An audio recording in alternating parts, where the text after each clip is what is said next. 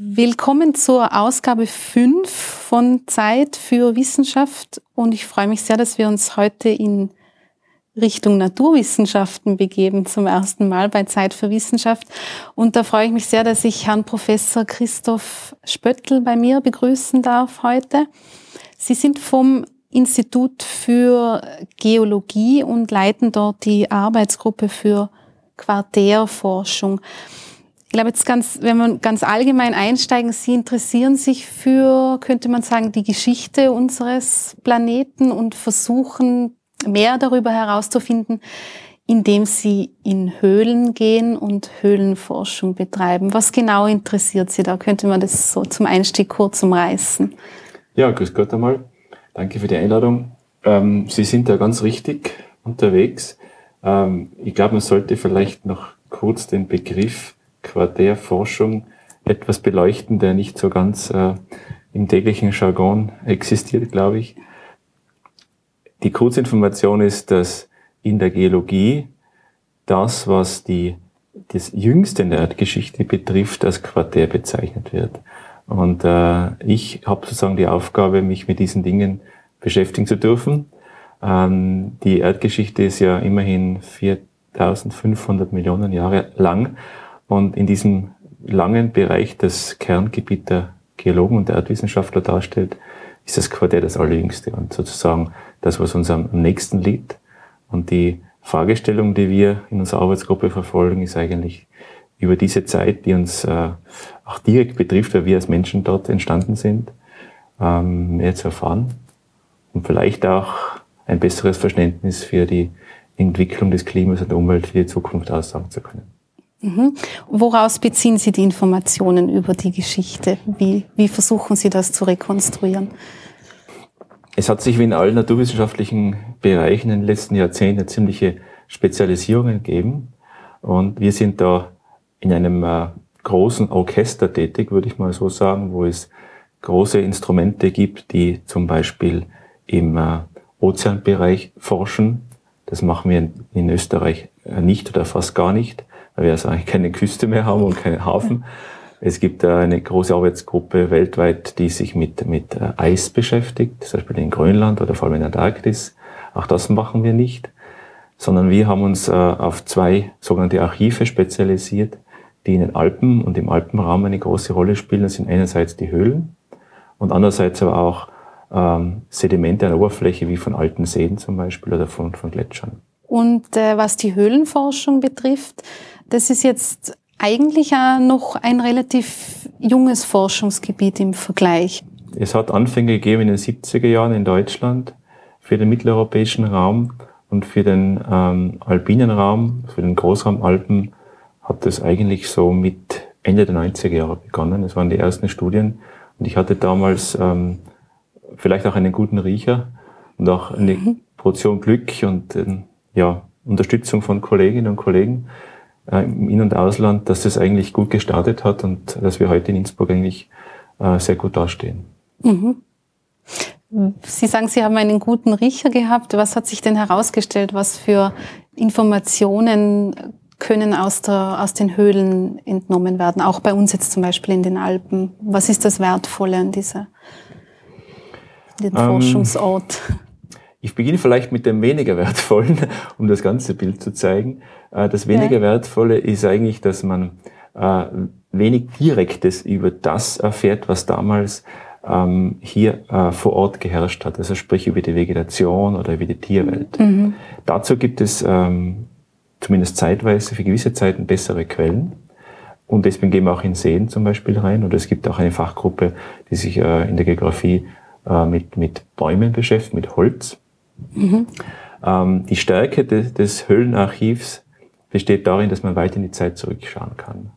Ich stoße gewissermaßen ein, ein großes Fenster auf, das verschlossen wäre, weil es eben aus Zeiten vor etwa 10.000, 12.000 Jahren keine Bäume gibt, die man entsprechend genau für den Alpenraum datieren kann, die äh, eine, eine schöne Zeitreihe ergeben. Das wäre eigentlich das, was man am besten hätte, eine jahresgenaue Zeitreihe.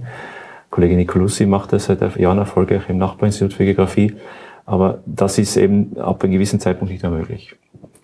Ähm, das ist der eine Punkt. Der zweite ist, dass man mit den Höhlensedimenten indirekt sehr viel über diese äh, Umwelt und über das Klima aussagen kann, weil man unter anderem die gleichen Parameter messen kann, wie zum Beispiel im, im Eis von Grönland möglich ist. Und wie, wie, wie muss man sich das konkret vorstellen? Sie steigen in die Höhlen hinab und entnehmen dann dort Proben oder wie läuft das dann konkret ab, damit Sie die Informationen? Ja, ähm, natürlich haben wir hm, haben, da hat die Community weltweit ein gewisses, ein gewisses äh, Fachwissen sich angeeignet, ja. um möglichst zielgenau ähm, zu wissen, wo man sucht. Wir haben in Österreich, man zahlt zu nennen, etwa 14.000 äh, bekannte Höhlen. Das Land ist ja nicht sehr groß, aber recht höhlenreich.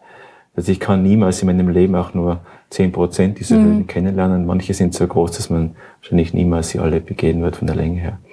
Ähm, die Vorinformation stammt eigentlich von Laien.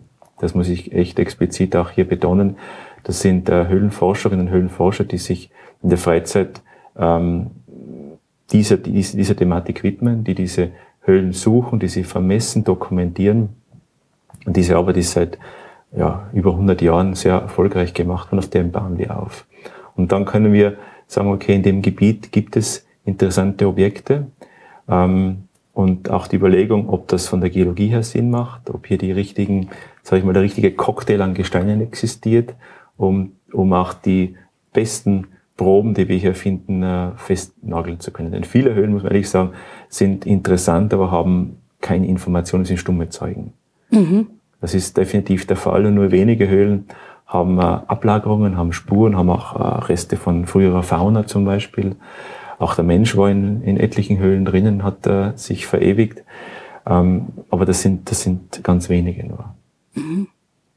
Deswegen forschen wir auch bewusst nicht nur im Alpenraum, sondern haben schon seit vielen Jahren im, ähm, diverse Aktivitäten mit Kolleginnen und Kollegen im Ausland laufen, weil wir das eben auch ähm, durchaus weitersehen möchten. Mhm.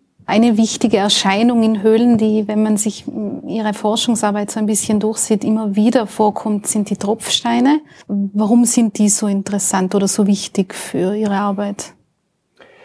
Ja, wenn man sich anschaut, was in Höhlen vorkommt, dann sind das eigentlich jene, ähm, sage ich mal, Sedimente, müsste man eigentlich korrekt mhm. sagen, die ähm, dem am nächsten kommen, was man eigentlich sucht, nämlich ein Buch, wo möglichst wenig Seiten fehlen, um eine Metapher mhm. zu verwenden. Mhm.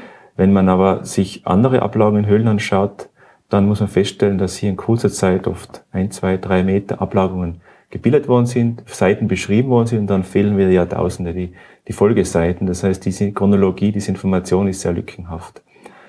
Ähm, das ist eigentlich in kurzen Worten der, der Hauptgrund. Zudem kommt noch, dass diese Tropfsteine aus einem Material bestehen, das chemisch das gleiche ist, das die unsere Kalkalpen bestehen, dass man mit, mit modernen Methoden viel besser äh, untersuchen kann, damit es beginnt zu reden, uns die Information preisgibt, wenn auch in teilweise in verschlüsselter Form. Wenn Sie sagen in verschlüsselter Form, wie kann man das entschlüsseln? Mit welchen Methoden arbeiten Sie da? Ja, ähm, man kann sich vielleicht so vorstellen, indem man sich überlegt, wie solche Tropfsteine wachsen oder entstehen.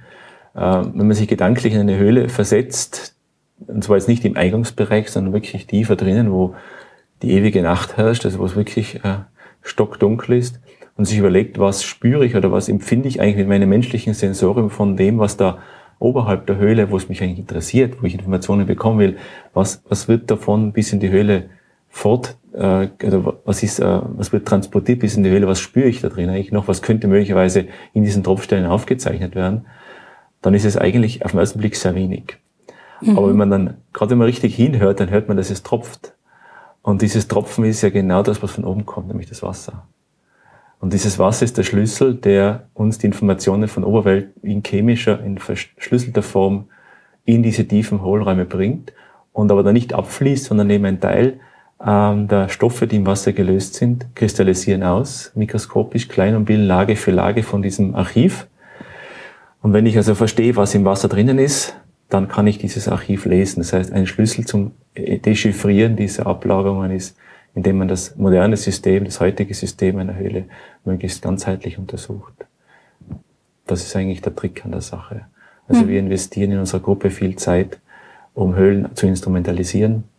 Wir gehen auch regelmäßig hin und nehmen Proben, untersuchen die Luft und das Wasser, schauen uns, was oberhalb der Höhle gewissermaßen reintropft, reinfließt, wie sieht die Vegetation aus Und dass, wenn ich dieses System verstehe, kann ich auch beginnen, das, was ich im Tropfstein messe, zu kalibrieren oder zu, richtig zu interpretieren.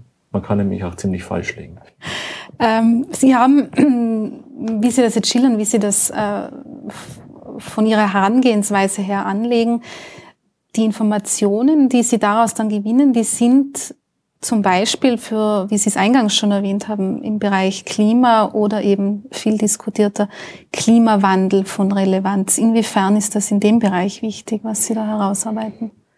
Ja, wie gesagt, wir sind, um das Bild nochmal zu benutzen, ein, ein, Teil eines großen internationalen Orchesters. Mhm. Und so sehe ich mich und, und uh, unsere Arbeitsgruppe. Das heißt, was wir machen, ist eine historische Klimaforschung. Also eine, eine uh, geschichtlich nach hinten, nach, nach hinten betrachtete Erforschung dessen, was abgelaufen ist. Wir wollen diese Entwicklung regional gesehen, zum Beispiel hier für den Alpenraum, äh, möglichst genau rekonstruieren. Das ist die primäre Arbeit und das, was wir eigentlich, denke ich, gut können und das, was wir eigentlich äh, gut verstehen auch. Diese Daten münden dann ein in, äh, mit vielen anderen Daten in, in ein möglichst ganzheitliches Bild, was sich hier klimatisch, umweltgeschichtlich getan hat. Ähm, und dieses Bild und diese Information, die dann zeitlich möglichst präziser ist, zu einem gewissen Zeitpunkt gab es die und die Entwicklungen, ähm, Änderungen in der Vegetation und so weiter, Änderungen der Gletscher, Ausdehnung. Diese Information äh, ist essentiell, um das, was dann eigentlich für die Zukunft benutzt wird, nämlich die Klimamodelle, laufen zu lassen. Ich bin selber natürlich kein Klimamodellierer. Wir haben mittlerweile mit Herrn Benoit einen Klimamodellierer auch bei uns in der Nachbarschaft gewissermaßen, was sehr erfreulich ist. Und diese Kollegen sind in der Lage, die physikalischen Prinzipien in, in gewaltige Klimamodelle äh, zu bringen und die laufen zu lassen und zu schauen, wie unter gewissen geänderten Rahmenbedingungen, zum Beispiel abgesenkter Meeresspiegel, äh, unterschiedliche Einstrahlung der Sonne etc. etc., äh, sich Auswirkungen regional oder in der Zukunft auch machen lassen. Aber wesentlich bei diesen Modellen ist, dass man auch rückwärts rechnen kann mhm. und so, okay, ich weiß, wie es wirklich war vor so und so viel Hunderten oder Tausenden oder Zehntausenden Jahren. Jetzt probiere ich mal, ob das Modell auch wirklich das äh, einigermaßen wieder simulieren kann ähm, um, um auch einfach ein, ein, gutes Gefühl zu bekommen. Das Modell äh, kann die, die äh, tatsächliche Welt, wie sie war, auch gut wieder abbilden. Und wenn ich das, äh, wenn, wenn das gemacht wird, und das ist ein Standardprozedere für, für gerade für die letzten äh, sechs oder zehntausend Jahre, wo also relativ stabile Bedingungen herrschten, dann kann man mit diesem Modell auch mit einem großen Vertrauen in die Zukunft schauen. Natürlich nicht tausend Jahre in die Zukunft, mhm. das ist, äh, das ist wenig sinnvoll, aber doch in die nächste Zukunft. Mhm. Für die letzten sechs bis zehntausend Jahre war es relativ stabil. Was äh, davor instabil? Oder? Ja, ich, ich habe das so gemeint, weil wir, weil wir eine, in einem äh, seit Jahrhundert, ja, seit hunderttausenden Jahren in einem ähm, in einer Berg- und Talfahrt sind. Mhm. Das ist das, das, äh, was wir als Eiszeiten und Warmzeiten kennen. Schon seit, seit Jahrhunderten ist das bekannt vom Prinzip. Übrigens auch in Innsbruck wurde maßgeblich daran geforscht. Ähm, und eben seit etwa gut 11.000 Jahren ist das Klima auf dieser Zeitskala ziemlich stabil. Was nicht, wahrscheinlich nicht äh, zufällig damit zu tun hat, dass auch hier der Mensch dann sesshaft geworden ist. Und auch die ganze Technologie und so weiter begonnen hat, sich zu entwickeln. Also es gibt einen unmittelbaren Link auch natürlich zwischen äh, Klima, Umwelt und, und Mensch. Ja. Um jetzt noch einmal auf die, auf die Höhlen zurückzukommen. Sie erzählen jetzt, dass Sie die dort Proben mitnehmen, die Sie dann untersuchen. Jetzt wissen wir ja nicht, äh, nicht erst seit den Unglücken in Höhlen, die vor in letzter Zeit passiert sind, dass das durchaus auch mit Gefahren verbunden ist und dass man eigentlich, äh, ja, wie soll ich sagen, relativ auch körperlich in einer relativ guten Verfassung sein muss, um solche Begehungen von Höhlen überhaupt durchführen zu können. Also viele sind ja auch für die Öffentlichkeit in dem Sinn gar nicht zugänglich, weil es zu gefährlich ist. Wie sind da Ihre Erfahrungen, wenn Sie, wenn, wenn Höhlen sozusagen Ihr bevorzugtes Forschungsgebiet sind? Ja, Wie ist das in, ähm, in, in Ihrer ich, Arbeit? Ich, ich bin ähm, sehr, sehr an dieser Frage natürlich interessiert und wir haben sie auch in der Arbeitsgruppe öfter diskutiert. Denn um ganz ehrlich zu sein, ähm, gerade nach dem, dem letzten großen Unfall, den wir an der Grenze zu Deutschland hatten, also ja. nicht wir, sondern der aus dem Untersberg stattgefunden hat, ist einfach die, die, die Frage der, der Finanzierung ganz, ganz massiv und prekär geworden.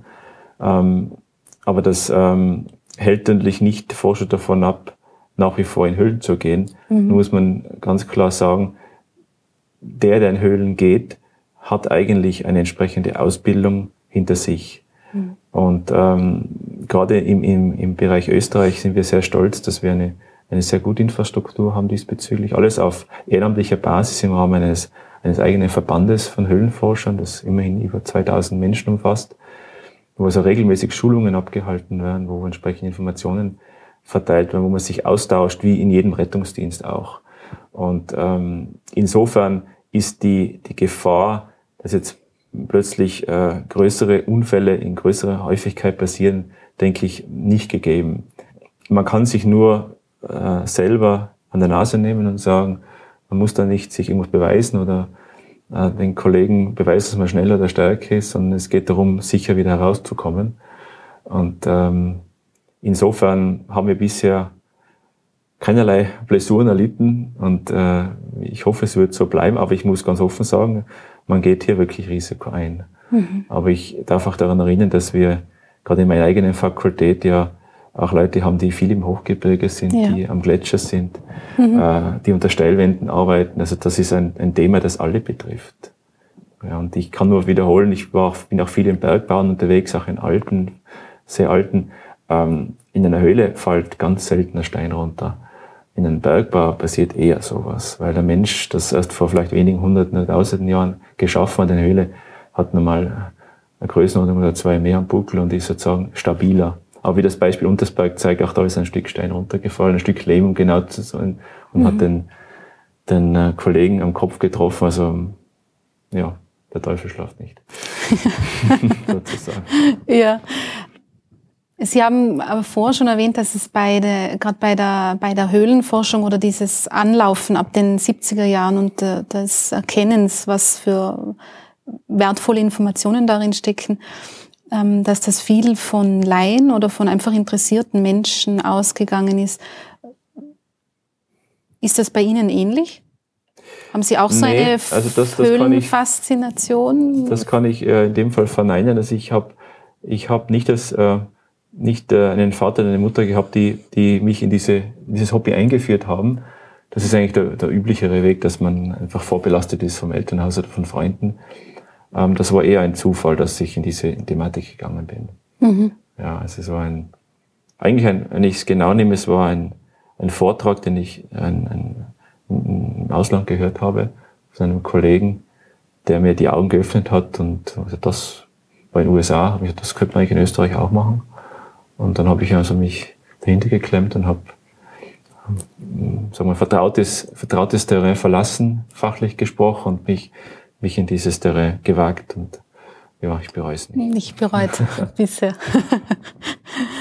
Sie haben schon ziemlich viele Höhlen untersucht oder haben von dort Proben entnommen mit verschiedenen Kollegen von Ihnen, mit verschiedenen Teams.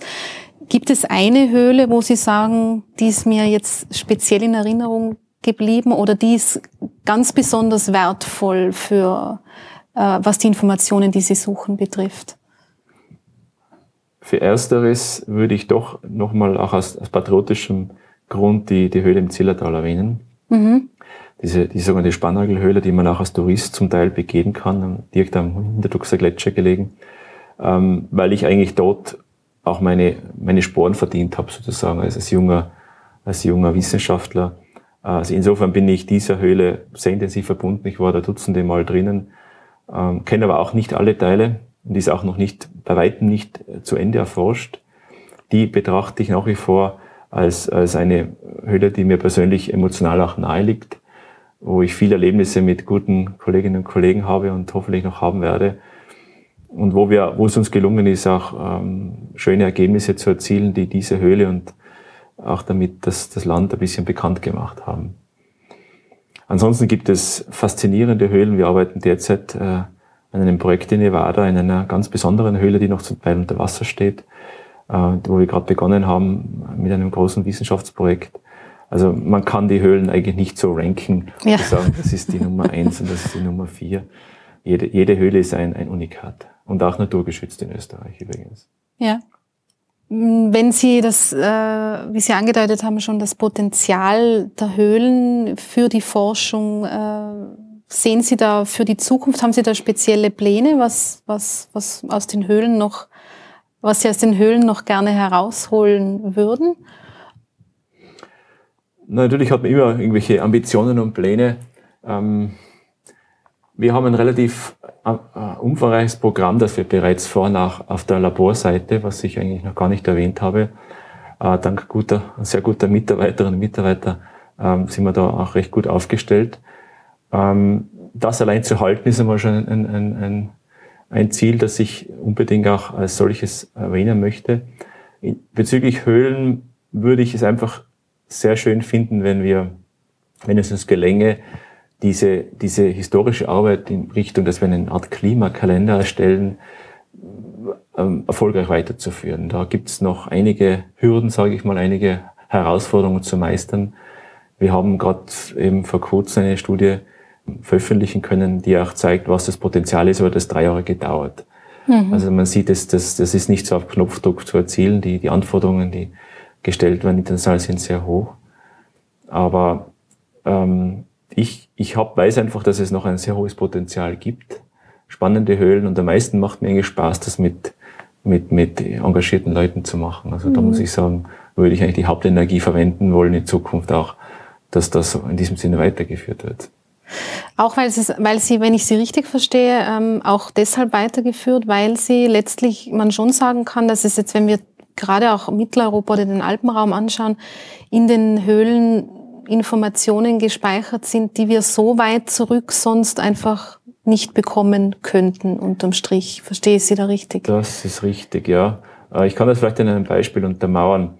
Mhm. Ähm, wie wir gerade besprochen haben, leben wir in einer klimamäßig sehr Anomalzeit, möchte ich fast sagen. Das sind ungefähr nur 10 Prozent der letzten Millionen Jahre sind so wie jetzt, grob gesprochen. Das heißt, 90 Prozent der Zeit äh, waren andere Klimabedingungen.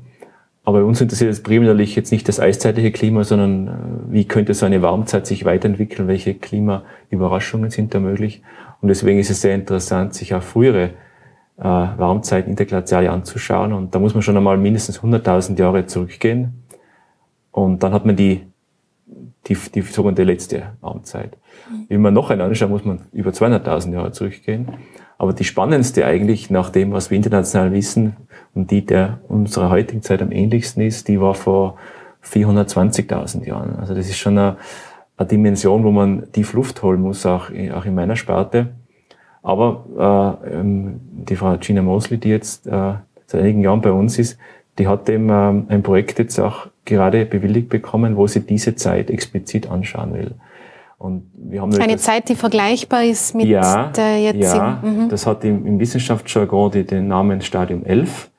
Mhm. Ähm, sie hat eigentlich in, in, in den Alpen keinen, keinen Namen, weil wir sie nicht dingfest machen konnten. Es gibt alte Namen wie Mindel, Riss und so weiter, aber wir wissen nicht genau, wem das entspricht. Deswegen verwende ich diesen Begriff eigentlich nicht gerne. Aber das ist eine Zeit, wo wir wissen, da war es sogar noch länger und so ein bisschen noch wärmer wie heute und wahrscheinlich auch die Eisschilde waren sehr klein, was ja auch interessant ist für die Zukunft. Der Meeresspiegel war vielleicht 20 Meter höher, da gibt es unterschiedliche Meinungen. Und auch das ein Blick vielleicht in eine warme, ferne Zukunft. Und aus der Zeit wissen wir in Österreich, in den Alpen, Mitteleuropa, also sehr, sehr wenig. Das ist sehr reizvoll, weil da ist man wirklich vorneweg dabei. Und wir haben wirklich mit, diesen, äh, mit diesem Archiv Tropfstein ähm, die nicht sehr große, aber doch die reelle Chance, was beitragen zu können. Wir haben solche Proben bereits gefunden, das hat man den Antrag nicht geschrieben und die Gutachter überzeugen können, dass das Ganze Erfolg hat. Aber da sehe ich also auf jeden Fall eine spannende, wenn auch riskante Forschung, die da nächstes Jahr beginnen wird. Mhm. Inwiefern riskant? Insofern, weil die Proben einfach sehr alt sind. Mhm. Es ist fast eine halbe Million Jahre alt. Äh, auch in den Höhlen nagt der Zahn der Zeit, auch nicht so stark wie in der Oberfläche, wo äh, Schluchten ausgeschürft werden und Berge zusammenstürzen. Aber wir haben auch hier Zerstörungs- und Verwitterungsprozesse im langsamen Stil. Und das kann bedeuten, dass so manche Probe, die optisch schön und interessant aussieht, sich dann als schwierig und problematisch herausstellt. Das heißt, unsere Datenlage wird nicht so toll sein wie für eine Untersuchung, die wir gerade jetzt über die letzte Eiszeit gemacht haben, weil einfach hier das Material auch äh, seltener wird. Also wir müssen mhm. da wirklich auch sehr gezielte äh, Studien machen, um, um Höhlen vielleicht noch äh, zu finden, die, die wir bislang nicht auf unserem Radarschirm hatten. Deswegen ist die Studie auch alpenweit angelegt und wir werden das auch hier äh, von der Schweiz bis, bis nach Ostösterreich aktiv sein. Die, die Tropfsteine äh, geben in, für den Alpenraum Informationen, die sehr weit zurückgehen, die man sonst in, in der Form nicht bekommen könnte. Was nehmen Sie denn genauer aus den Tropfsteinen raus? Wie kann man aus einem, Sie haben schon gesagt, das sind die Wassertropfen und das Wasser enthält die Informationen, die dann Aufschluss äh, auf, die, auf die Witterungsbedingungen geben. Wie genau kann man das zum Beispiel in einem 480.000 Jahre alten ähm, Probe ja. machen?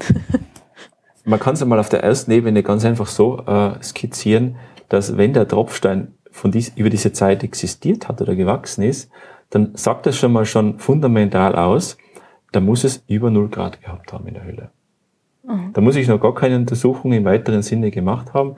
Nur wenn ich die Datierung, das heißt bei die Altersbestimmung äh, gemacht habe und feststellen kann, über diesen Zeitintervall habe ich an dieser Lokalität in den Alpen auf der Höhe oder in, in einem anderen Raum ähm, diese Ablagerung von diesem Mineral Calcit, da muss ich mir, dann brauche ich mir gar keine Frage stellen. Ich weiß ganz sicher, es muss mindestens positive Temperatur gehabt haben. Sonst wäre das ja abgefroren und ich hätte kein Tropfen, kein fließiges Wasser. Das klingt jetzt banal, aber ist schon eine fundamentale Aussage, wenn man denkt, wenn man Forschungsprojekt mit äh, Kollegen Juri Bilanski laufen über, über Sibirien und Ural. Und dort haben wir eindeutig äh, heute Gebiete, wo Permafrost sind, also wo der Boden bis auf eine kleine äh, geringmächtige Schichte nicht auftaut im Sommer. Und es gibt Höhlen äh, in dem Raum, die haben Tropfsteine. Also mhm. Also das, das ist ein, ein, klares Beispiel. Es muss zu gewissen Zeiten, die in diesen Tropfsteinen gespeichert sind, der Permafrost weg gewesen sein. Mhm. Ähm, das ist die, die erste Schiene, die man machen kann, die gerade im hochalpinen Raum sehr interessant ist, weil man hier im nahen dieser Null-Grad-Linie liegt und die auch fundamental wichtig ist für die ganze äh, Gletschergeschichte auch.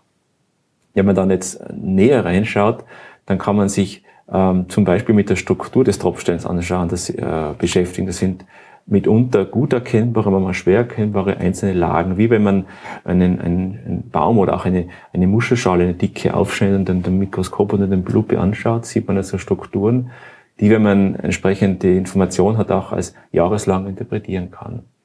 Und die Dicke der Lagen muss ja auch irgendwas aussagen über die über die, über die, sag ich mal, über die, das Wohlergehen des Tropfsteins, sprich, wie viel Wasser ist runtergetropft, wie mineralisiert war es. Und das kann ich dann mit etwas, mit einigen, ja, fachlichen äh, Informationen kann ich das zumindest qualitativ übersetzen in, in Intervalle, wo es feuchter war und trockener war. Das ist gerade für, für Gebiete, die in der Nähe von Wüsten liegen, äh, sehr spannend. Äh, wir arbeiten mit Mark Lütscher zum Beispiel in einem Projekt oder einem beginnenden Projekt in Tunesien, wo man vom Mittelmeer nach Süden wirklich vom, von einem humiden Gebiet, also einem feuchten Gebiet, in eine Vollwüste geht. Und da haben wir im Süden äh, Tunesiens jetzt Brom äh, untersucht und sind dabei, diese untersuchen, da findet man Tropfsteine drin, wo es heute fast knoch, knochentrocken ist. Und die haben auch mit Unterlagen. Also das, das mhm. zeigt auf, dass ich dann durchaus auch Aussagen machen kann über Niederschlag, nicht nur über die Temperatur. Ja. Also es hängt ein bisschen vom Klimagebiet ab, in dem man sich befindet.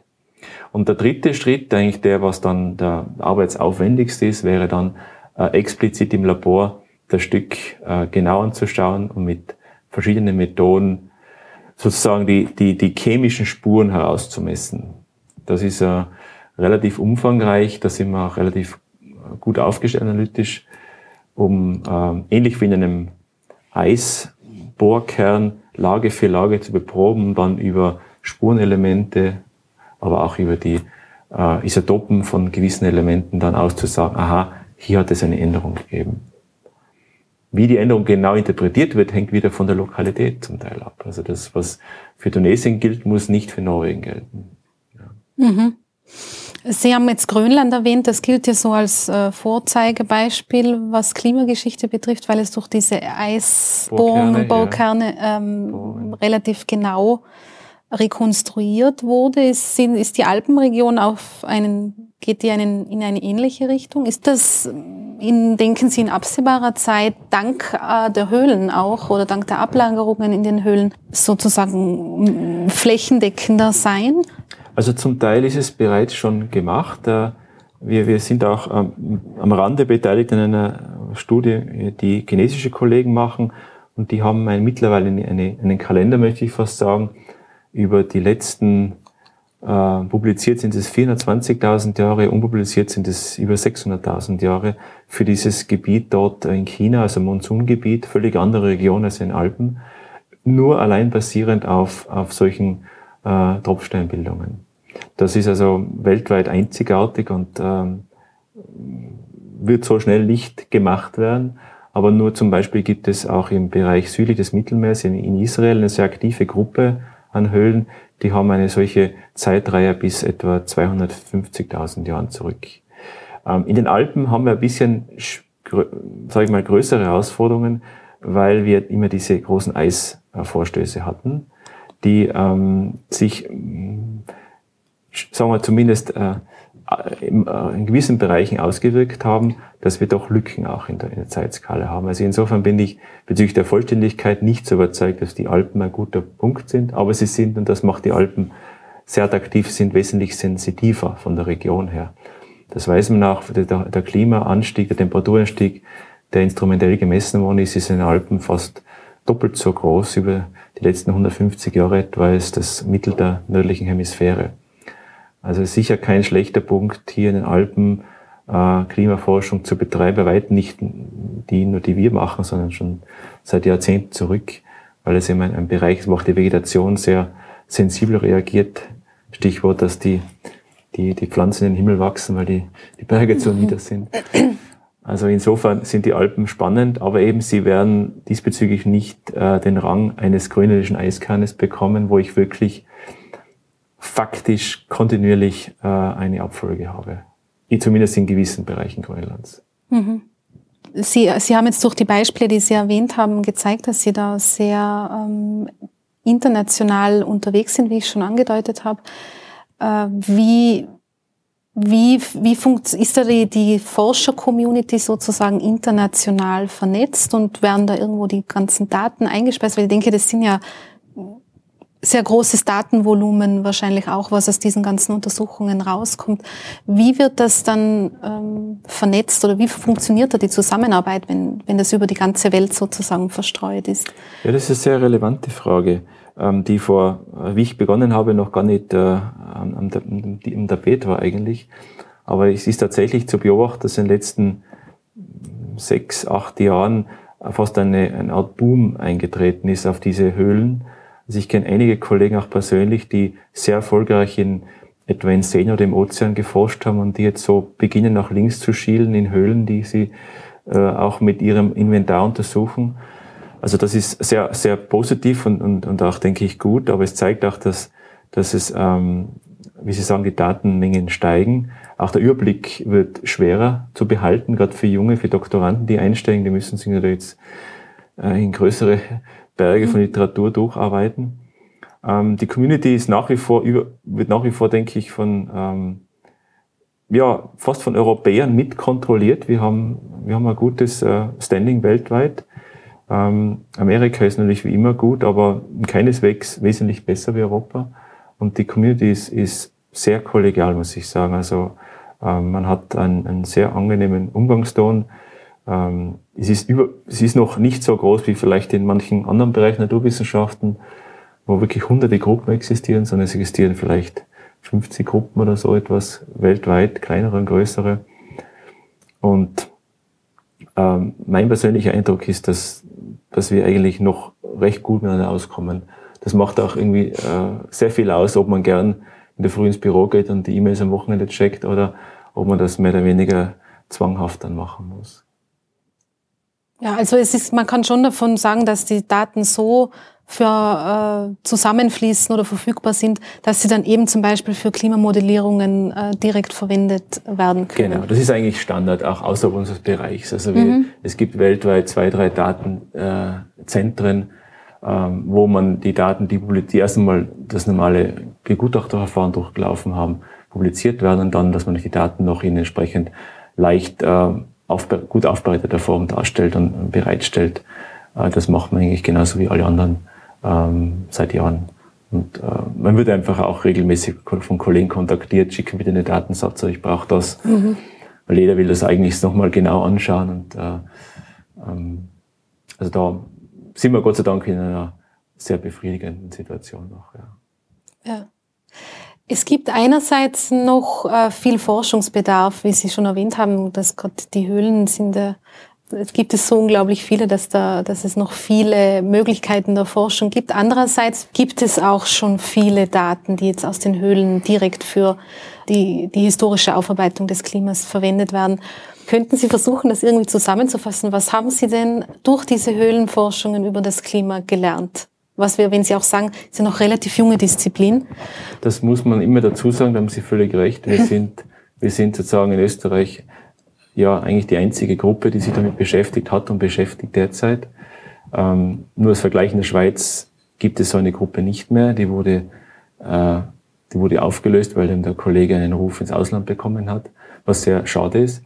Also wir haben jetzt nicht äh, 50 Jahre Wissen, auf die wir zurückblicken können und, und Vorarbeiter, die, die äh, wie in anderen Disziplinen. Insofern sind wir noch tatsächlich eine junge Disziplin.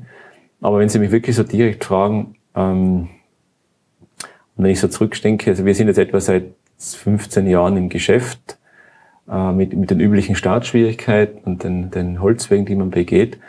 Ähm, aber die, die interessanten Daten, die mir jetzt spontan in den Sinn kommen, betreffen eigentlich schon Untersuchungen, die wir in den Alpen gemacht haben, immer mit, mit Kollegen im Ausland zusammen, vor allem mit Kollegen in Heidelberg, aber jetzt mehr auch in den USA und China, äh, die einfach zeigen, wie die die, wie wir sagen, Klimavariabilität, die Wechselhaftigkeit des Klimas jetzt konkret für den Alpenraum zu gewissen Zeit in der Vergangenheit war. Man hat das gewusst, man hat das geahnt zum Teil, aber man hat sich nicht genau ähm, festlegen getraut, ist das jetzt wirklich so, weil die Daten es nicht hergegeben haben, die man etwa aus Mooren bekommen hat oder indem man eben Grönland bemüht hat, das immerhin fast 4000 Kilometer entfernt ist. Also insofern haben wir jetzt einfach die Datenbasis bezüglich der, der Dynamik des Klimas für, den, für die letzten, sage ich mal, 200.000 Jahre auf ziemlich robuste Füße stellen können. Ähm, das ist auch in den letzten Klimabericht, der vor wenigen Wochen erschienen ist, Österreichs ein, hat es einfließen können, wo wir das, diese Daten nochmal alle auf den Tisch gelegt haben und verglichen haben und man sagen muss, ja, hätten wir die Sinter, diese Höhlenablagerungen nicht, dann wären wir in einer wesentlich äh, schlechteren Situation. Genauso, wenn wir das Holz nicht hätten für die letzten 10.000 Jahre, dann hätten wir nicht diesen wunderbaren Kalender, der benutzt werden kann, um Dinge jahrgenau datieren zu können, im Idealfall natürlich. Also insofern äh, ist wie bei einem Orchester, wo ein, ein Instrument fehlt. Mhm. Ja. Sie haben, Sie haben äh, erwähnt, dass es, dass es viele Klimaschwankungen gegeben hat. Wie genau ist das zu verstehen? Naja, dass das Klima variabel ist, ist eigentlich dem Otto-Normalverbraucher mittlerweile ja. klar. Was die, was die Wissenschaftler interessiert, ist ähm, erstens, wann gewisse Änderungen des Klimas aufgetreten sind. Sind sie regional oder global aufgetreten? Sind sie überall gleichzeitig aufgetreten? Und natürlich dann letzte Frage, was ist die Kausalität? Was ist, was ist die, die Henne sozusagen? Ähm, und da hat man also äh, weltweit wiederum durch die verschiedensten äh, Klimauntersuchungen, jetzt spreche ich vor allem für die Paläoklimauntersuchungen, also die weiter zurückgehen, äh, enorm viel dazu gelernt. Also die grönländischen Eiskerne, die man damals Anfang der 90er Jahre gebohrt hat, wie man die untersucht hat und die diese Klimakurve publiziert hat, gab es viel Kopfschütteln. Man geglaubt, mhm. dass das, das müssen Artefakte sein, das, das kann nicht die, die Realität, das Klima kann sowas nicht gemacht haben. Das war wirklich auch die Vermutung von seriösen, von seriösen Leuten damals. Und heute ist es in jedem Lehrbuch und sogar wahrscheinlich bald in den Mittelschullehrbüchern nach hoffentlich mal zu sehen. Äh, das ist, das ist äh, einfach ein Abbild dessen, was der Planet ähm, äh, an Dynamik zeigen kann. Ich sitze ja hier als Geologe und, und wenn jetzt ein, ein echter, ein, ein, ein Hardrock-Geologe daneben sitzen würde, wäre er wahrscheinlich lächeln und sagt, ja, müssen wir gerade ein bisschen weiter in die Erdgeschichte zurückgehen, dann haben wir ganz andere Dynamiken und, und ähm, eine komplette Vereisung des Planeten, vermutlich vor 600 Millionen Jahren, die alles, fast alles Leben, fast alles Leben auslöschte und Einschläge von extraterrestrischen Körpern und hausgemachte Katastrophen, die die Evolution massiv beeinflusst haben. Also sozusagen, wenn man es im größeren Kontext in einer langen Zeit sieht, dann ist es, sind das eigentlich nur kleine Änderungen, aber wiederum auf mein, auf mein eigentliches, äh, auf mein eigenes Spiel, wie sich das Quartär beschränkt, die letzten zweieinhalb Millionen Jahre, sind das fundamental große Schwankungen. Ich darf nur daran erinnern, der Meeresspiegel hat um bis zu 130 Meter geschwankt vertikal. Das muss man sich mal vorstellen, da verschwindet die gesamte Nordsee. Das sind nicht unsere eigenen Daten, das ist äh, schon mhm. lange bekannt, mhm. aber es ist doch eine, eine ganz eine knallharte Zahl, da gibt's einfach keinen Ärmelkanal. Oder? Da fließt der Fluss quer durch weit in, die, in den Atlantik hinaus und da mündet er erst in ein Meer. Die nördliche Adria war trocken. Das sind Dinge, die, die, die kann man auch einer, einem, einem Laien sagen und der realisiert, aha, und das war, das war nicht einmal vor 20.000 Jahren ist das noch der Fall gewesen. Ja. Es wird wiederkommen übrigens, also das ist jetzt keine Prophezeiung eines, eines Hellsehers, aber dass, dass die Erde diesen Klimarhythmus zeigt, das ist fix. Nur die Frage ist, wie wird das in der Zukunft verzögert werden, in, wel in welcher Intensität wird das auftreten. Aber alle Klimamodelle zeigen, dieser Rhythmus ist in der Erde drinnen mhm. und wird uns, äh, so wie noch existieren, ich hoffe, äh, in, in, in Jahrzehntausenden entsprechend äh, treffen. Das heißt, das ist den Rhythmus, den Sie ansprechen, das ist einer, der ist sozusagen unabhängig vom menschlichen Handeln da. Das ist der, ich spreche jetzt vom natürlichen Klimawandel. Ja der, ähm, äh, die, der die Erde geprägt hat, aufgrund äh, hausgemachter Veränderungen, aber aufgrund einfach auch ähm, der Situation, dass eben die Erde gewisse Schwankungen zeigt in der, in der Position ihrer Umlaufbahn. Das ist auch schon ein sehr alt, altbekanntes Wissen. Und diese Informationen, die, die fließen natürlich auch in die Klimamodelle ein, sind aber kaum relevant oder fast nicht relevant, wenn man jetzt nur unter Anführungszeichen 50 Jahre in die Zukunft schaut da sind das konstant natürlich. Also der menschliche Einfluss auf klimatische Entwicklung, der kommt dann sozusagen nach oben drauf. Genau, das sitzt als, als markantes Signal, als immer stärker werdendes Signal auf den natürlichen, ähm, natürlichen, wir sagen dem Antriebskräften oder Forcing auf Englisch, sitzt dann drauf. Das ist das der anthropogene Anteil des Klimawandels. Mhm. Wobei man ähm, geteilter Meinung sein kann, wann dieser begonnen hat. Äh, sicherlich mit Beginn der industriellen Revolution war vielleicht schon ein bisschen früher. Mhm. Wenn es um Klima, Klimawandel und um diese Informationen geht, über die wir jetzt gesprochen haben, auch die Klimageschichte letztlich, Sie haben das selber schon angedeutet, dass es da um Klimamodellierungen auch für die Zukunft geht. Haben Sie da mit den, mit den Daten, die auch Sie dazu beitragen, äh, irgendwie höhere Ziele im Sinne von den Menschen begreiflich machen, dass, das, dass man mehr Sensibilität für das Thema aufbringen sollte? Naja, sicher, man hat hehre Ziele, aber ich, ich würde das eigentlich nicht so sehen wollen. Ähm, natürlich auch als, als, als Lehrer oder als, als ähm, Lehrer in der Universität hat man, hat man die Möglichkeit, das zu machen. Äh, in, in Lehrforschung, zum Beispiel für, für Lehramtskandidaten. Das mache ich auch bewusst so, dass ich versuche, eben auch die Leute zu sensibilisieren, einerseits über diese Langfristigkeit, des, welche Dynamik kennt, kennt die Erde, und bis hin eben zur Frage, was, was bedeutet das für die Zukunft? Ja? Äh, wenn wir also hier jetzt äh, fossile äh, Energie, äh, Energieträger äh, in CO2 umwandeln und ein Treibhausgas erzeugen, dass das entsprechend äh, Wechselwirkungen in der, in der Atmosphäre, in der, in der Hydrosphäre, vor allem in der Biosphäre haben wird. Die, das ist eigentlich das Spannende, glaube ich, wo man wo man eigentlich so richtig in den letzten 10, 20 Jahren begriffen hat, dass es alles so wirklich zusammenhängt. Diese Vernetzung. Deswegen sagen wir auch, ähm, das Erdsystem oder Erdsystemforschung, Earth System Science ist das, ähm, denke ich, treffende Schlagwort. Wir können uns nicht abkapseln von der Eiswelt, von der, von der Kryosphäre oder die Atmosphäre kann nicht isoliert betrachtet werden vom Ozean. Je, je, je besser die Klimamodelle alle Komponenten umfassen, bis hin zum Mensch natürlich, desto realistischer sind diese Ergebnisse. Aber wenn das Klimamodell äh, gewissermaßen äh, gesagt bekommen muss, okay, da war die Verteilung der Vegetation so und hier haben wir dieses Eisschild und der Meeresspiegel war so und jetzt lauf mal, jetzt rechnen mal, dann habe ich natürlich ein, ein, ein System, das, das gewissermaßen künstlich äh, in, in, in Schienen fährt. Und äh, ich habe das über die letzten 20 Jahre ein bisschen als Beobachter, da ich ja selber kein Klimamodellierer bin, äh, gesehen. Es ist faszinierend zu sehen, wie, wie realistisch und wie komplexer diese, diese großen Modelle geworden sind.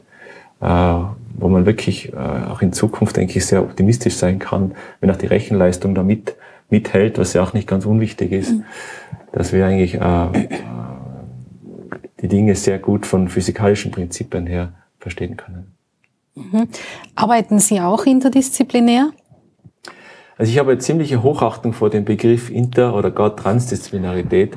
Ähm, ich würde sagen, ich bin ein Grenzgänger insofern, dass ich äh, sehr gerne mit Leuten interagiere, die äh, bis hin zur Archäologie mhm. um, oder auch Outreach, also bewusst auch leiden, Nichtwissenschaftler, Elfenbein verlassen, aber aktiv im Sinne von Projekten ähm, noch nicht. Mhm.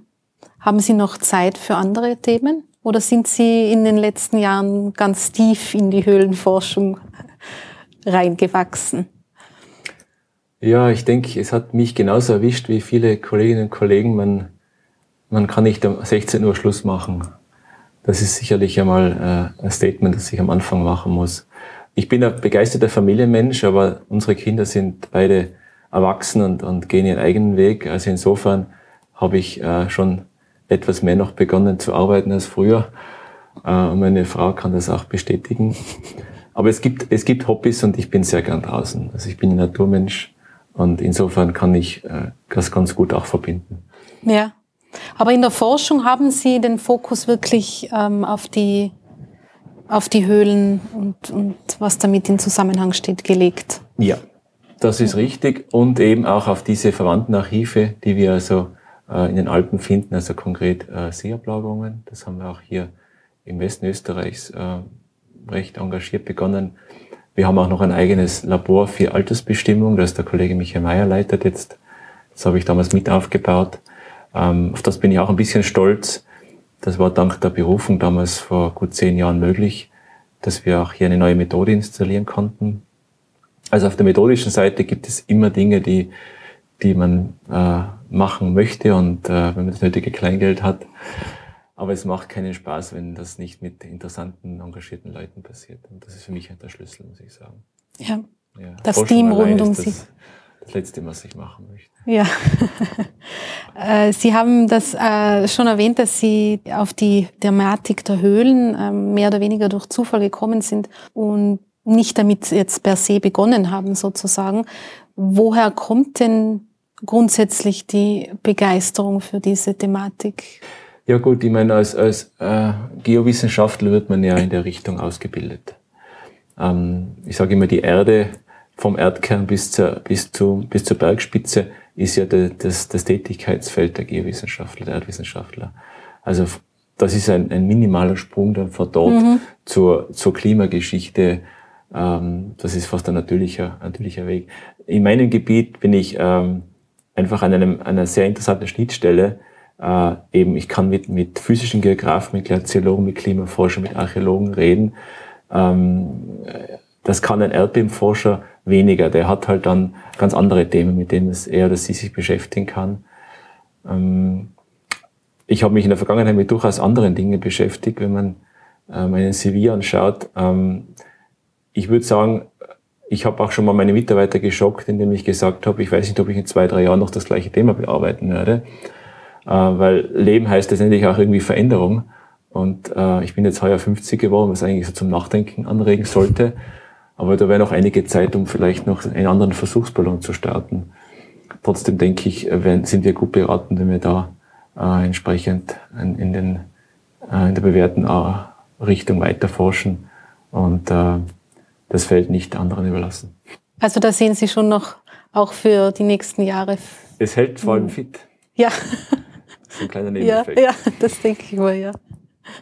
Haben Sie jetzt in absehbarer Zeit ähm, größere Reisen oder wieder Höhlen? Oder wie ist das von, von den, das geht ja wahrscheinlich nicht das ganze Jahr über, oder? Gibt es also, da eine Hauptsaison für Ja, in den Alpen Begehung? natürlich, Klima, äh, wetterbedingt ja. natürlich, das ist klar, wobei viele Höhlen auch im Winter zugänglich sind. Mhm. Das ist gerade, wenn man dieses Monitoring betreibt, essentiell, dass man hier auch äh, in der kalten Jahreszeit hingehen kann, ohne da verschüttet zu werden von der Lawine. Ich habe ein bisschen die Reisen reduziert, muss ich ganz ehrlich gestehen. Äh, aber in der Arbeitsgruppe gibt es äh, einige Leute, die spannende Projekte haben. Ein paar habe ich erwähnt. Ja, ähm, ich persönlich habe im Sinn einfach die Kooperationen auszuweiten, die wir haben. Vor allem also mit, mit Asien möchte ich weitermachen. Ich sehe da einen großen Markt, muss ich sagen, und spannende, spannende Möglichkeiten. Ähm, ansonsten versuche ich einfach dort mitzuhelfen und, und, und, und Mentor zu sein, wo in der Arbeitsgruppe Aktivitäten laufen. Und das ist, denke ich, äh, eine Rolle, die, die man ausfüllen sollte und die mich eigentlich auch sehr freut und das ich sehr gerne mache. Und dazwischen gehe ich hier und da mal in eine Höhle oder gar auf eine Bankspitze. Herr Professor Spöttl, vielen Dank fürs Gespräch. Es war mir ein Vergnügen. Glück tief.